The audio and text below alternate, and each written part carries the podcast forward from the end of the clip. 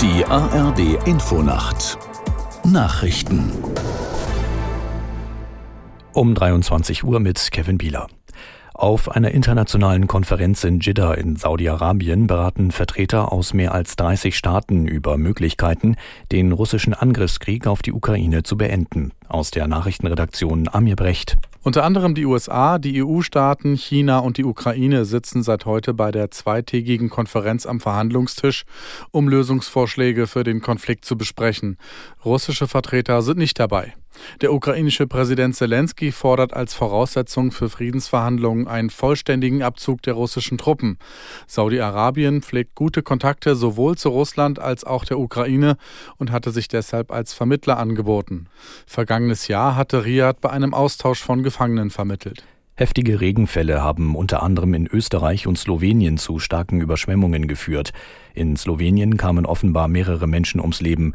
Nachdem ein Campingplatz überflutet wurde, gibt es zudem Vermisste. Auch der Süden Österreichs kämpft vielerorts mit großen Wassermengen. In Kärnten und der Steiermark mussten ebenfalls Campingplätze geräumt werden.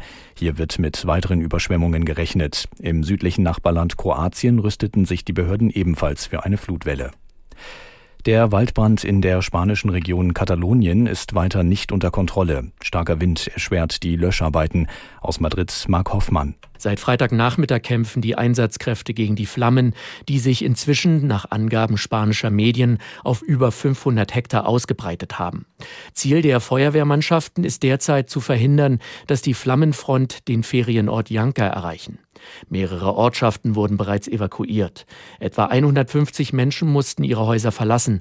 Das Feuer brach bei Porbu im äußersten Nordosten aus. Der Innenminister Kataloniens geht von Brandstiftung aus.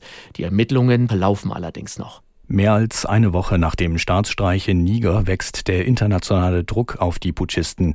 Insbesondere Frankreich positionierte sich deutlich. Das Außenministerium in Paris erklärte, Frankreich unterstütze das Ziel der westafrikanischen Wirtschaftsgemeinschaft ECOWAS, Präsident Basum wieder einzusetzen. Morgen läuft ein Ultimatum der ECOWAS aus, die mit einer Militärintervention in Niger droht. In der zweiten Fußball-Bundesliga hat Schalke 04 das Abendspiel für sich entschieden. Die Gelsenkirchener besiegten Kaiserslautern mit 3 zu 0. Zuvor hatte Holstein Kiel mit 2 zu 1 gegen Reuter Fürth gewonnen. Rostock gewann in Elversberg ebenfalls 2 zu 1. Der FC St. Pauli kam gegen Fortuna Düsseldorf nur zu einem 0 zu 0. Soweit die Meldungen. Das Wetter in Deutschland, nachts auf Schauer, im Nordosten trocken 8 bis 15 Grad. Morgen kaum Sonne, wiederholt Regen 12 bis 21 Grad. Die weiteren Aussichten am Montag Schauer mit Gewittern sehr windig 14 bis 21 Grad. Am Dienstag im Norden Schauer, im Süden oft heiter und trockener 16 bis 25 Grad. Das waren die Nachrichten.